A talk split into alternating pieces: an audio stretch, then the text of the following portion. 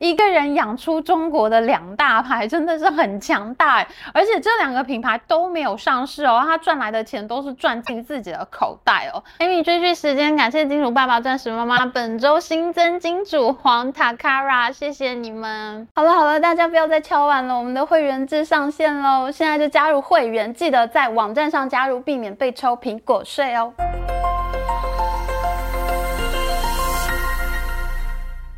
大家好，我是 Amy。咦，半导体争霸系列才几天没出现，马上就出大事哎！中国手机大厂 OPPO 苦心孤诣培养的折库晶片，竟然无预警倒闭了。这是华为海思晶片被美国制裁倒下之后，站出来承担中国高阶晶片发展任务的一家公司。OPPO 在二零一九年的时候宣布要投资三年五百亿人民币，全中国都指望华为海思倒下之后，OPPO 折库能站起来。没想到呢，就在投资四年以后，折库晶片竟然在五月十二号上午无预警倒闭了，事前完全没有任何征兆，三千多人就地失业。折库晶片 CEO 刘军呢，他在五月十二号的内部会议上面几度落泪，他说呢，很多总监级的管理层也是当天才知道公司要关闭的事情。刘军在沉默哽咽很长一段时间以后，叹息地说：“自古多情空余恨，好梦由来最易醒。”经过审慎的讨论，公司决定关停折股，终止芯片自研业务。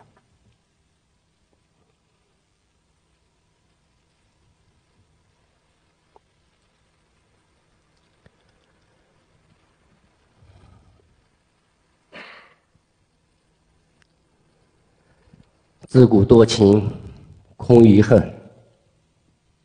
好梦由来最易醒。他的意思就是说，做手机晶片呢，这只是南柯一梦，醒来一场空，都是自己多情无用。这个宣布倒闭的内部会议只有十八分钟，我看完整场，我自己都有一点难过了耶。我们的半导体争霸系列影片反复强调一个重点：半导体这个产业是非常烧钱的。美国、台湾、韩国、日本都是烧了几十年才有今天的成就。这种程度的烧钱，中国现在才跳进来，加上美中对峙的局面，这很可能会让中国重演冷战时期苏联跟美国太空军备竞赛，最后苏联烧死自己的悲剧。我们团队从二零二一年就投资制作半导体争霸系列的影片，到现在已经有三年时间了。这个预言在三年来不断的印证。我们今天也会从各种财务数据、产业数据上面来说明这一次的折库晶片倒闭事件。这么好看的追剧，你是不是要马上加入会员呢？我们的会员影片已经在周一上架喽。上周我们讲的是护国神山台积电会大暴跌吗？这一周我们讲的是为什么大家都在担心美国债务上限问题呢？我们还有英国前首相 Liz Truss 来台湾演讲的现场报道哦，好好看哦，连我自己都很想看哎！大家现在就赶快去加入会员吧。折库晶片倒闭真的是震惊全中国，因为过去呢，中国在高阶晶片上面唯一的突破就是华为手机做出了海思晶片，除此之外，中国厂商是做不出高阶晶片的，所以折库这家公司呢，可以说是承载了全中国的希望。虽然折库晶片接收了很多华为海思晶片员工，但是其实他们呢更像是一个小联发科。折库晶片挖了超多台湾联发科去的人呢，他们的第二高层、第三高层，也就是我们在中国说的二把手、三把手呢，就是以前联发科的共同营运长朱尚祖，和以前联发科的无线通信事业部总经理李宗霖。我们看这个图上面哈，那天宣布倒闭的会议上面，左边第二个人是开头影片我们看到。CEO 刘军，而中间穿白色衣服的这一位呢，就是朱尚祖，而最左边这一个呢，就是李宗霖，他们两个都是台湾人，而且呢，折库晶片的主管层呢，有八成都是台湾人。其实这就是一家小联发科。我们在今年四月十四号的影片里面还有介绍过这家公司哦，他们的四纳米手机处理器已经发给台积电去试做了，七月呢就要回片，我还很想看一下。他做出来的成绩到底怎么样？哎，所以呢，我听到折库倒闭的消息，真的好吃惊哦。这次折库的倒闭呢，真的非常诡异，事前完全没有任何消息，除了 CEO 自己承认呢，有很多总监级的高层都是当天才知道公司要倒。网络上还有人说呢，五月十二号他正在跟折库面试，面试到一半，公司竟然突然就倒了。而最倒霉的人呢，应该是五月初才从上海必任科技跳槽到折库的一个高层。我们之前呢，其实已经做过上海必任科技的影片，这是一家号称要做中国 NVIDIA 的 GPU 公司，结果呢，他 GPU 负责人跑了，他底下的技术高层呢，只好从中国的 NVIDIA 跳槽到中国的小联发科，没想到才不到一个月，新公司又倒了，真的是打击连连啊，心理阴影现在应该很大了吧。最搞笑的是，因为折库的处理器已经发给台积电试做了，那中国媒体的消息传出来，就连台积电负责折库晶片的人都是当天看到新闻才知道公司倒了。不知道他那天上班上到一半，是不是觉得很怀疑人生？不知道今天一整天都在干嘛呢？折库 CEO 在内部会议上面说呢，倒闭的原因是因为全球经济和手机行业极其不乐观，公司整个营收远远达不到预期。可是呢，折库的无预警倒闭真的太震撼了，因为这就表示呢，他们的母公司 OPPO。很可能从来都没有考虑过要把折库卖给别人，所以呢，整个业界连一点风声都没有听到，事前一点消息都没有露出来。OPPO 甚至没有考虑过要不要跟其他的中国公司一样裁员降薪、减少支出，勉强撑住公司。它竟然呢就直接宣布倒闭了，什么也不留下。这真的是非常罕见的一种这个处置的方法。通常呢，公司的经营困难的时候，股东呢会想办法把公司卖掉，因为至少可以换一点钱回来啊。通常股东会想尽办法为自己保存最大的价值嘛。但是呢，这家公司却选择了最激烈的方式，当场直接解散，一点残余的价值他都不要。那这就使得市场传出了很多说法，有很多人认为 OPPO 并不是没有。有钱养折库，OPPO 是因为担心以后做出来晶片以后会像华为一样被制裁。那这种阴谋论满天飞，就连 OPPO 已经离职的前副总裁沈义人呢，他都在微博上面用自己的账号自信的眉毛发表了阴谋论。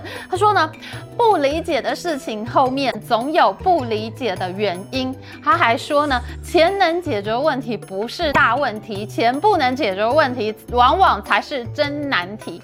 那这就让折库倒闭事件的阴谋论更加满天飞，大家都普遍相信。这次的倒闭呢，是一种防御性倒闭，因为担心 OPPO 以后也会被美国制裁，所以呢就宣布倒闭。真的是这样吗？说起来，OPPO 呢是一家非常传奇的公司哦，它的创办人叫做段永平。这个人呢，他有中国巴菲特之称，他投资出好几个上市公司哦。他最早的一家公司叫做步步高，如果你有住在中国的经验，你就会知道步步高点读机是小学生必备的工具啊。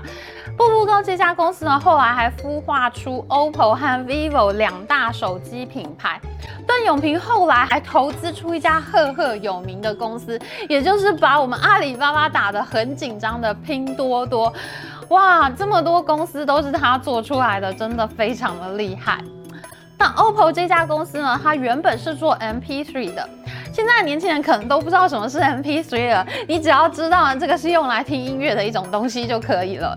因为呢，OPPO 它是做 MP3，所以它的音乐资料库是特别的强大，所以呢，他们就做出了 OPPO 音乐手机，音质特别的好，容量特别的大，是在功能机时代呢，大家爱听音乐的选择。可是呢，OPPO 后来转进智慧型手机是太慢了。当时呢，小米已经崛起了，OPPO 根本就打不进一线战区。哎，结果 OPPO 的负责人，也就是中国巴菲特段永平的得意大弟子陈明勇呢，这个陈明勇，他就非常神奇啊，他就决定呢，要从农村包围城市，OPPO 先下去做三四线城市，因为大品牌呢在三四线城市的投资比较少嘛，那他们呢就重点投资，找经销商帮他们卖手机，还专攻三四线城市居民最喜欢的音乐啊、影片啊这些功能，结果呢，OPPO。竟然以土狗般的生命力，在三四线城市卖了起来，反攻回一线城市，最后挤掉三星。现在中国最大的手机品牌呢，已经是苹果、vivo、OPPO、荣耀、小米五分天下了。所以段永平这个人真的蛮厉害的，步步高的音乐 MP3 呢，这个产品发展成 OPPO 手机。那步步高的电话呢，这个业务呢，他他以前有做这个家用电话嘛，因为他是做家电的。那他的电话这个产品呢，就发展了 vivo 手机品牌。一个人养出中国的两大牌，真的是很强大。而且这两个品牌都没有上市哦，他赚来的钱都是赚进自己的口袋哦。这个真的是蛮神奇的一个人吧？那折库晶片到底厉不厉害呢？坦白说，我认为它很厉害，充分证明了台湾人完全可以再开一家联发科。可是呢，它刚好就是死于它很厉害。为什么这么说呢？我们刚刚讲过了，OPPO 是做音乐手机起家的，它玩影音特别强，所以呢，折库晶片一成立，它先做出来的两款晶片呢，就是冲着影音来的。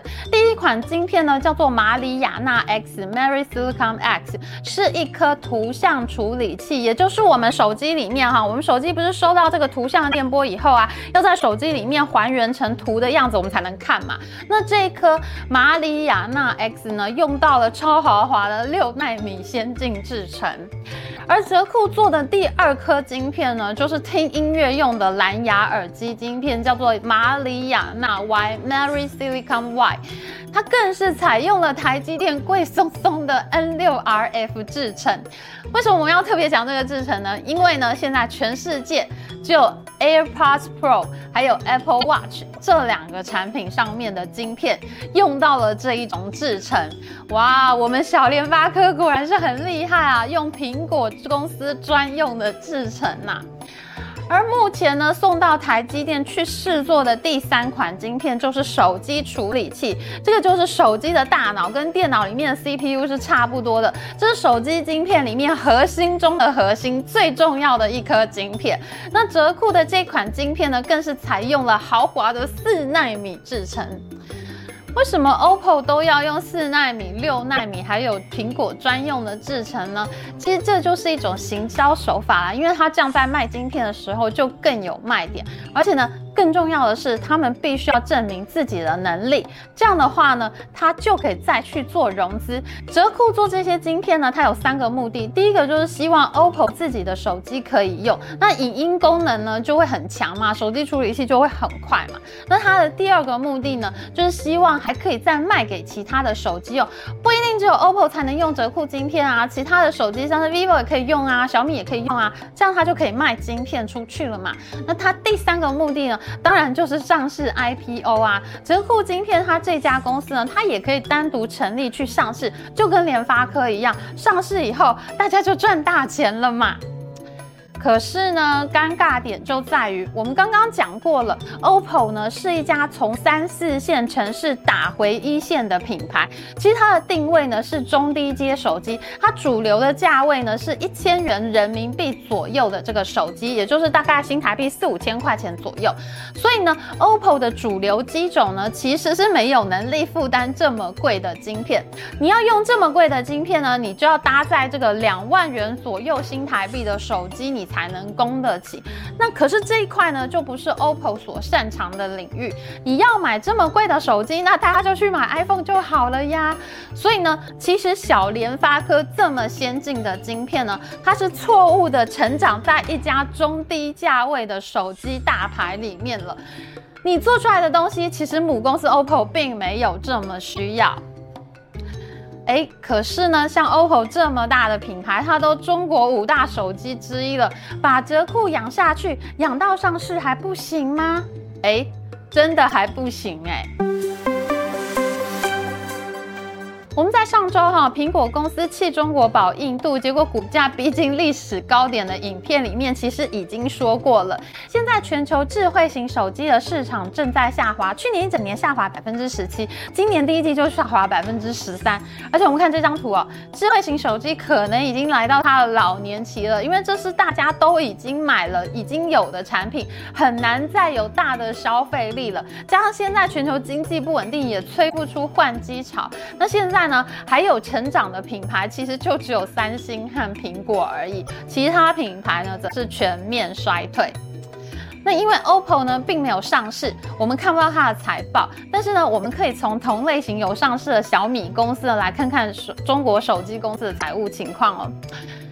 小米在去年的全球市占率是第三名，占百分之十三，而 OPPO 呢是第四名，占百分之九。所以呢，小米如果不好，OPPO 只会更不好。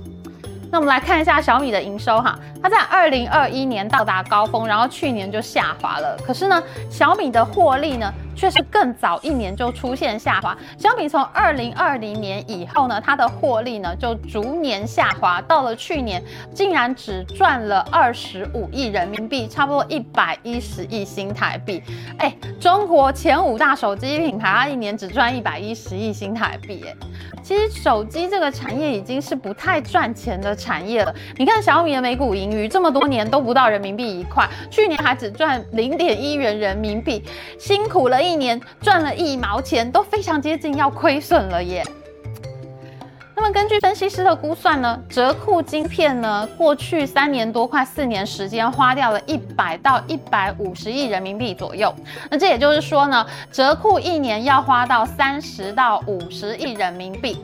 那么想想看哈，小米去年才赚二十五亿耶。照折库这种花钱速度，OPPO 肯定要赔钱了呀！而且我认为呢，OPPO 去年应该就已经赔钱了，而今年买气又更不好，所以呢，公司才会决定要壮士断腕，不然 OPPO 也要沉船了。